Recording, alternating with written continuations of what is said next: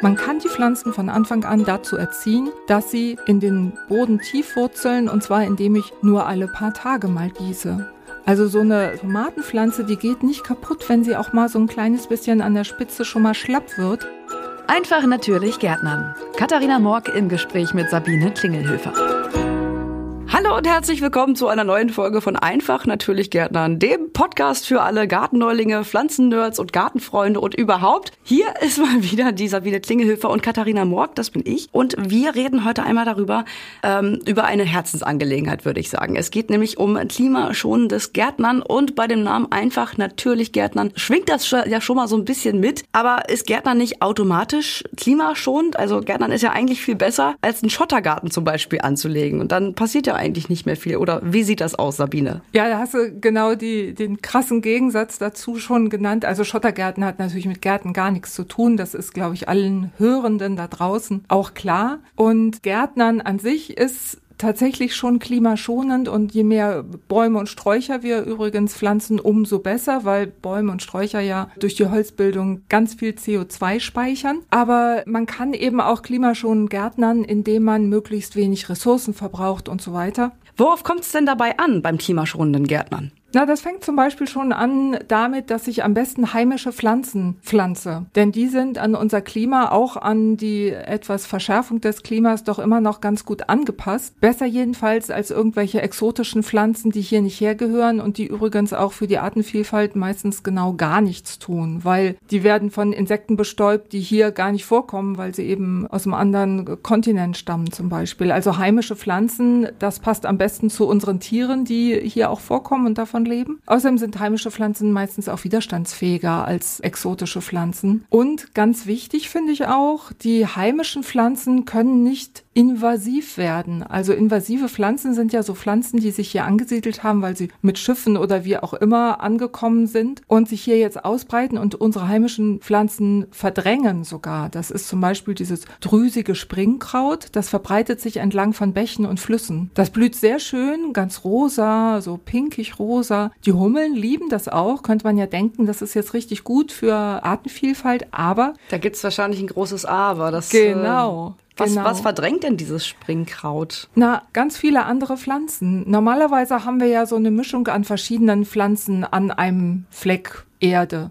Da gibt es hohe, niedrige, welche die grasartig wachsen oder die am Boden flach kriechen. Und bei diesem drüsigen Springkraut, das ist so wuchsstark, da hast du riesengroße 20, 100 Quadratmeter weise nur diese einzelne Pflanze. Und das hat natürlich dann mit Artenvielfalt gar nichts mehr zu tun. Die anderen Pflanzen kommen da einfach gar nicht gegen an, weil das so kräftig wächst, so viel wächst und sich auch so stark vermehrt über die Samen, die weit springen können und weit schwimmen können. Das ist eine Katastrophe. Also solche Pflanzen am besten gar nicht pflanzen. Dazu gehört übrigens auch der Sommerflieder. Der ist hier nicht heimisch und der verbreitet sich zum Beispiel auf unseren Gleisen von der Eisenbahn und ich finde, die Eisenbahn hat gerade genug Probleme. Die braucht nicht noch solche Sträucher auf den Gleisen. Das ist so ein Punkt, da kann man einfach drauf achten und ganz davon abgesehen, so eine mehrjährige Blumen Blumenwiese aus heimischen Pflanzen. Die hat bei mir im Garten selbst den mega, mega trockenen Sommer 2018 perfekt überstanden. Die wurde nicht ganz so hoch, aber sie hat geblüht, während alle anderen Stauden ziemlich matt und müde ausgesehen haben. Also heimische Pflanzen ein echtes Plädoyer dafür. Und widerstandsfähig hat man auf jeden Fall mehr Freude dran. Wahrscheinlich gehört ja aber zum klimaschonenden Gärtnern auch dazu,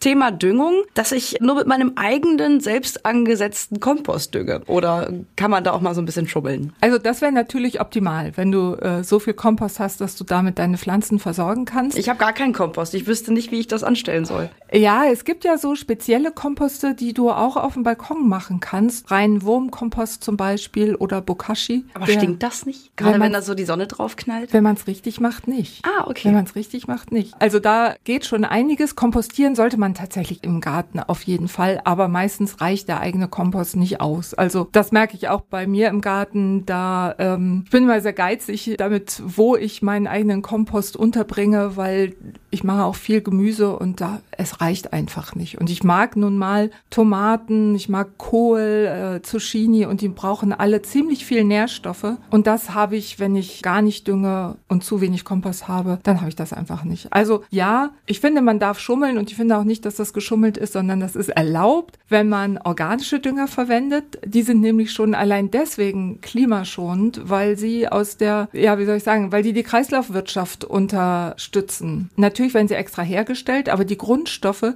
sind schon da. Da sind ja Sachen drin wie Hornspäne und andere organische Materialien, die es gibt. Die müssen nicht extra produziert also werden. Also nichts, was synthetisch hergestellt worden ist. Genau. Die mineralischen Dünger, das ist einfach so, die sind ja nicht per se ganz furchtbar schlecht. Die sind auch ich finde nicht besonders gut, aber die sind wahnsinnig energieintensiv bei der Herstellung. Also da braucht man sehr, sehr viel Energie für. Und ich finde, das muss überhaupt gar nicht sein. Außerdem ist es so, dass in den organischen Düngern, wie zum Beispiel den AZ-Düngern von Neudorf, da sind ganz viele Mikroorganismen drin. Und die tragen auch dazu bei, dass der Boden lebendig wird und bleibt. Und die sorgen tatsächlich dann auch mit dazu. Und die sorgen auch tatsächlich mit dafür, dass der Boden auch auf Dauer schön krümelig bleibt gibt. Da hattest du ja mal diese Pilze angesprochen, diese Mykorrhiza-Pilze. Ja, ja, richtig ausgesprochen, super. genau, die sind auch noch mit da drin. Die sind vor allen Dingen dafür da, dass sie Wasser aus tieferen Bodenschichten oder aus Bodenritzen, wo die Wurzeln gar nicht reinkommen, weil die Bodenritzen zu fein sind, da kommen diese Mykorrhiza-Pilze rein, holen sich Wasser raus und geben es freundlicherweise an die Pflanzen ab. Also das ist auch noch ein netter Nebeneffekt dabei. Da sind wir schon beim allerwichtigsten oder einem von, wie ich finde, wichtigsten Stichwort Wasser. Wir haben ja leider das Problem mit dem Klimawandel. Und wir müssen irgendwie lernen, damit umzugehen. Stichwort Wasser speichern. Was kann ich denn tun, dass mein Boden automatisch mehr Wasser speichert? Also zwei Sachen haben wir praktisch schon genannt. Wer viel Kompost in seinen Boden reinbringt, der bringt viel Humus hinein. Und Humus ist ein sehr guter Wasserspeicher. Man kann übrigens auch von kommunalen Kompoststätten oft Kompost abholen und in der Regel ist der wirklich gut. Also hier in Hameln, wir haben echt Glück, die machen richtig schönen Kompost. Und wenn man den einfach nur auf dem Boden ausbringt, dann, das reicht schon, so eine drei bis fünf Zentimeter dicke Schicht jedes Jahr, wunderbar, speichert deutlich mehr Wasser. Wer diese Möglichkeiten nicht hat, der kann auch unseren Neudorf Therapreta Bodenverbesserer nehmen. Der enthält unter anderem Pflanzenkohle und diese Pflanzenkohle ist sehr, sehr feinporig und kann in diesen feinen Poren ganz viel Wasser speichern. Wenn man das jedes Jahr ausbringt und den Boden so anreichert, speichert der Boden eben deutlich mehr Wasser. Wer mit Sandboden geschlagen ist, der kann noch zusätzlich den Bentonit Sandbodenverbesserer nehmen. Der hat nämlich so ganz feine Tonschichten und zwischen diesen Tonschichten kann er auch ganz viel Wasser speichern. Also all das trägt dazu bei, dass der Boden besser Wasser speichern kann und was eben auch hilfreich ist, wenn man diesen Kompost oben auflegt, der verringert die Verdunstung. Das heißt, aus dem Boden verdunstet nicht so viel Wasser und das ist ja auch ein sehr wichtiger Aspekt. Außerdem kann ich da ähm, Rasenschnitt und solche Sachen auslegen. Das verhindert auch auch noch die Verdunstung. Genau, es ist ja auch wirklich wichtig, gerade in solchen Zeiten Wasser zu sparen. Die Preise steigen ja auch in die Höhe und da möchte ich ja auch nicht jeden Tag meine, okay, ich muss es wahrscheinlich jeden Tag machen jetzt im Sommer, äh, meine Balkonpflanzen, meine Kübelpflanzen jeden Tag zu gießen nach so einem harten Sommertag. Aber wie spare ich denn Wasser im Garten, beziehungsweise was kann ich da tun? Alle Häuslebauer mal aufgepasst, baut bitte eine Zisterne in euren Garten ein. Macht das gleich, wenn sowieso die Bagger da sind, weil hinterher, wenn man dann feststellt, oh, das wäre jetzt gut, wenn wir eine Zisterne hätten, dann ist es meistens sehr aufwendig. Also wer jetzt ein Haus baut oder ganz groß umbaut, gleich eine 3000 bis 5000 Liter fassende Zisterne in den Boden eingraben und da das ganze Wasser von den Dächern runterleiten. Das hilft schon mal enorm, dass, äh, dass man eben kein Trinkwasser verwenden kann, weil ich finde, Trinkwasser gehört gar nicht im Garten verwendet. Vielleicht noch, wenn man Gemüse anbaut, das ist was zum Essen, das ist noch sinnvoll, aber wer mit Trinkwasser noch seinen Rasen sprengt, hm, liebe Leute, das müsst ihr nicht unbedingt machen. Das geht vielleicht auch anders. Das ist auf jeden Fall ein Zeichen, dass es uns noch sehr, sehr gut geht.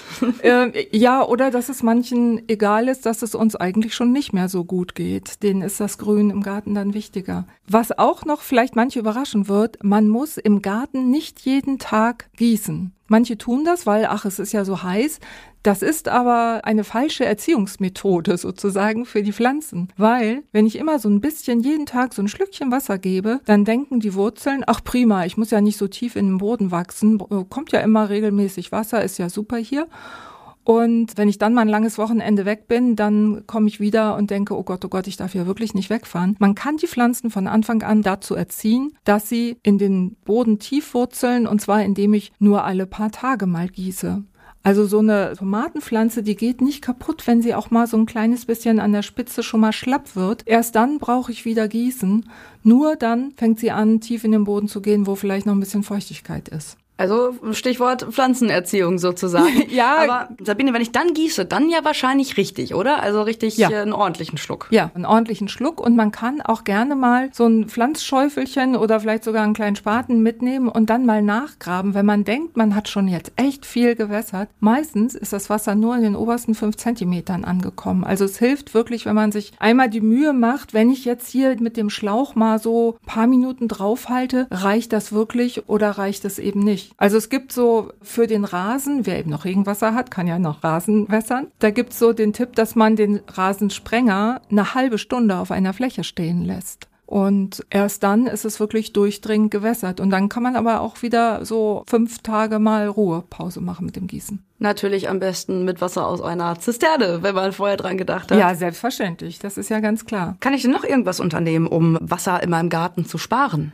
Ja, also das Mulchen hatte ich ja eben schon angesprochen. Das ist wirklich, wirklich wichtig, dass die Verdunstung aus dem Boden gestopft wird, indem man da einfach so eine schützende Schicht drauflegt, wie so eine Decke. Das macht den Boden nicht wärmer, sondern es verhindert einfach, dass das Wasser aus dem Boden verdunstet wird. Vor allen Dingen, weil ich weiß nicht, ob es jetzt bundesweit überall so ist, aber wir hier haben ganz oft auch einen ziemlichen Wind und Wind trocknet nun mal leider auch noch mal zusätzlich aus. Deswegen so eine Mulchschicht, das kann auch gut angetrockneter Rasenschnitt sein sein oder irgendwelche abgeknipsten Blätter von, von irgendwas. Selbst so Heckenschnitt von Buchen kann man durchaus auslegen. Bloß keinen nackten Boden irgendwo rumliegen lassen. Und gut, den Humusgehalt im Boden anheben, das habe ich auch schon gesagt. Was übrigens auch hilft, ist, wenn man als Windschutz eine Hecke anbaut, selbst so eine Buchsbaumhecke oder andere Hecken, die klein bleiben die, oder die man klein geschnitten halten kann, ums Gemüsebeet herum, helfen da auch. Im Gewächshaus ist ja schließlich auch kein Wind, ne? Ganz genau. Was ich immer ganz schön finde, was auch viele Städte zum Glück immer schöner finden, sind so begrünte Flächen. Inwiefern bringt es denn was, wenn ich Dächer oder freie Flächen begrüne? Das ist ja eigentlich auch klimaschonend, oder? Ja, unbedingt. Also da hilft sogar schon so ein kleines Gründächlein über den Mülltonnen, wenn man da so eine Abdeckung hat oder auf dem Carport oder wo auch immer es äh, möglich ist. Gründächer speichern Wasser und das macht sie automatisch zu Kühlkammern für unsere Ortschaften und Städte vor allen Dingen. Außerdem speichern sie das Wasser, was ja gerne so als Starkregen runterkommt und bremsen sozusagen den Fluss in die Kanalisationen auf die Straßen ab. Sie tragen also zum besseren Klima bei und wenn man die richtigen Pflanzen drauf hat, und das sind ja meistens so anspruchslose Hauswurz und solche Sachen, dann bieten sie auch Insekten einen schönen Lebensraum. Ich finde, das ist so ein dermaßen interessantes Thema, dieses Begrünen von Dachflächen mhm. oder anderen Flächen. Da können wir gerne noch mal eine eigene Podcast-Folge zu machen oder was hältst du davon? Ja, das können wir wirklich sehr gerne machen. Übrigens verbessert es auch das Klima in den Räumen, die da drunter liegen, weil es eben diesen kühlenden Effekt hat und spart uns vielleicht manche Stunde Klimaanlage ein. Ach, das wäre ja schön. Jetzt ja. gerade befinden wir uns im Juni. Ja. Die Sonne ist äh, wirklich sehr erbarmungslos. Das äh, ist eine ganz gute Idee eigentlich. Wenn ich jetzt meinen Garten so ein bisschen dekorativ beleuchten möchte, sind da Solarlampen ganz gut oder doch eher die guten alten durch Strom betriebenen? Ich kann mir die Antwort schon vorstellen, äh. aber erzähl uns doch ein bisschen was zu Solarlampen. Also ich habe tatsächlich mich auch noch mal ein bisschen schlau gelesen, weil ich habe zu Solarlampen eigentlich eher so eine eher negative Einstellung. Aha. Aber selbst der NABU findet, dass Solarlampen oder solarbetriebene Lampen natürlich besser sind als welche, die mit Strom laufen. Das ist auch klar. Sie sollten dann nur bitte möglichst langlebig sein und nicht irgendwie das billigste Deko Krams, was es so gerade im Angebot irgendwo gibt, da hilft es doch schon, wenn man auf Qualität achtet, dass die möglichst lange gehen können. Gerade so ähm, ein Euro Läden haben ja zu Beginn der Gartensaison immer ganz gern ganz viel Plastik ja, vor genau. der Tür stehen. Unter anderem diese Solarlampen, die eine Saison halten, dann zerbröseln sie unter der Witterung. Also sowas bitte nicht. Sehr gerne natürlich auch was, was nicht unbedingt aus Asien kommt, allein schon wegen der weiten Transportwege. Was mir aber ganz wichtig ist, also ich sehe ganz häufig, dass Leute, obwohl sie drin sitzen, ihre Beleuchtung im Garten angeschaltet lassen, weil sie es aus irgendwelchen Gründen hübsch finden. Ja, das kann man machen, aber liebe Leute, das Thema Lichtverschmutzung ist noch gar nicht so richtig angekommen da draußen, aber es ist wirklich eine Katastrophe. Für Insekten, für Igel, für alle Tiere, die nachts oder in der Dämmerung aktiv sind, wenn die durch unsere in ihren Augen strahlend hell erleuchteten Gärten kriechen sollen, da drehen die durch. Die finden sich nicht mehr zurecht, die können sich nicht orientieren, es ist viel zu hell. Lass doch die Lampen einfach mal aus. Nutzt sie doch nur, wenn es wirklich nötig ist. Da hilft natürlich auch so ein Bewegungsmelder, der ist dann super, der nur angeht, wenn man da wirklich auch lang geht und der dann auch schnell wieder ausgeht. Also das ist mir echt so ein Herzensanliegen. Auch die Nachtfalter kreisen um diese Laternen, die man im Garten aufstellt und kreiseln sich zu Tode. Also weniger Licht ist immer mehr und wenn schon Licht, dann bitte kein Licht, was nach oben strahlt, sondern nur was nach unten strahlt und nur dahin strahlt, wo es auch nötig ist, also nur auf den Weg und nicht so dekorativ am Haus nach oben ausgerichtet. Das ist eine Katastrophe übrigens auch für Zugvögel. Ah, ja, ja, ja, da gibt's ja echt eine ganze Menge, die man vielleicht gar nicht so auf dem Schirm hat, was äh, klimaschonendes Gärtnern angeht angeht. Gibt es denn sonst noch irgendwas, was ich tun kann, um möglichst klimaschonend zu gärtnern? Ja, natürlich, du hast es ja eben schon angesprochen, die Sache mit dem Plastik im Garten natürlich möglichst vermeiden. Dazu gehören auch die Nylonschnüre, die man gerne nimmt, weil sie ja so durchsichtig sind, man durchsichtig nicht, sind ja. und auch nicht zerreißbar sind, aber da gibt es auch ganz gute Jute-Alternativen, die auch schön stabil sind. Auch bei Töpfen, Untersetzern, Beetbegrenzungen und so weiter, da gibt es überall plastikfreie Alternativen. Wenn möglich auch handbetriebene Geräte, also möglichst wenig mit Motor, einfach weil es mit Motor immer laut wird und auch Ressourcen frisst. Dann noch so ein paar Sachen zu Materialien, also natürlich Teakholz wenn es geht, vermeiden. Akazie ist auch sehr, sehr witterungsbeständig und gibt es auch gut als Möbelholz. Und Granit aus Asien ist, ähm, sollte eigentlich auch ein No-Go sein. Wir haben ja auch schöne heimische Steinplatten. Also generell bei Verwendung von irgendwelchen Materialien darauf achten, dass es nicht erst noch große Transportwege auf sich nehmen musste. Ja, genau. Okay. Und, und das geht auch. Also man muss ja nicht alles immer so hundertprozentig machen, aber wenn man jetzt mal mit der einen Sache anfängt, dann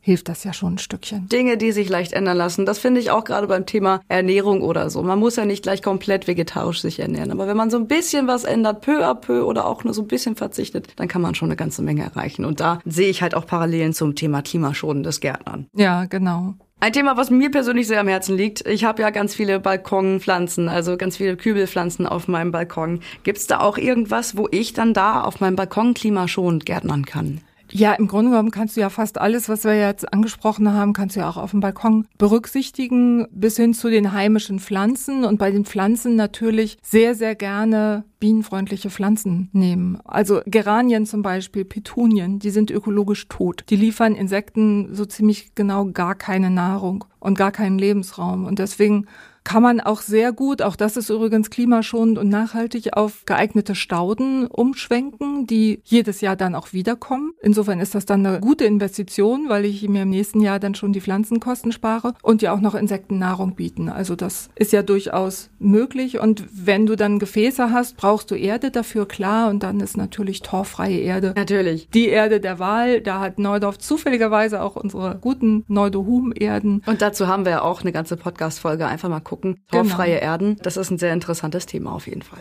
Das war jetzt wieder eine ganze Menge Input, Sabine. Und wir sind wie immer am Ende angekommen. Hast du noch mal drei ultimative Tipps, wie man am besten klimaschonend gärtnern kann? Ja, sehr gerne. Verwendet gerne heimische Pflanzen. Verwendet im Garten möglichst nur natürliche Materialien und wassersparend Gärtnern. Ich glaube, daran kann man sich ganz gut halten. Ja. Ich glaube, ich krieg das hin. Viel Erfolg. Sabine, vielen, vielen Dank. Wenn ich jetzt doch noch Fragen habe, wie kann ich mich denn bei dir oder bei Neudorf melden? Ja, es gibt natürlich die Show Notes. Da packe ich auch gern wieder meine E-Mail-Adresse rein. Die wird auch inzwischen durchaus genutzt von einigen Hörenden. Das finde ich immer total schön, weil ich dann so ein bisschen mitkriege, was bewegt euch da draußen denn? Und da bekommen wir auch ganz liebes Feedback. Unter ja. anderem. Vielen, vielen Dank erstmal dafür. Ja, genau. Das ist wirklich sehr motivierend. Ähm, also da könnt ihr mir direkt was schicken. Ihr könnt auch auf neudorf.de gehen. Da haben wir einen ganzen Bereich nur zum Thema Beratung. Wir haben da ein Forum, wo ihr eure Fragen stellen könnt. Und ansonsten könnt ihr uns natürlich auch über Facebook und Instagram eine Nachricht schicken. Dann wünschen wir euch ganz, ganz viel Spaß beim klimaschonenden Gärtnern. Macht es gut. Bis zur nächsten Folge. Sabine, schön, dass du wieder da warst. Ja, sehr gerne. Tschüss. Tschüss. Das war der Podcast Einfach natürlich Gärtnern mit Katharina Morg und Sabine Klingelhöfer. Mehr zum Thema gibt's auf neudorf.de.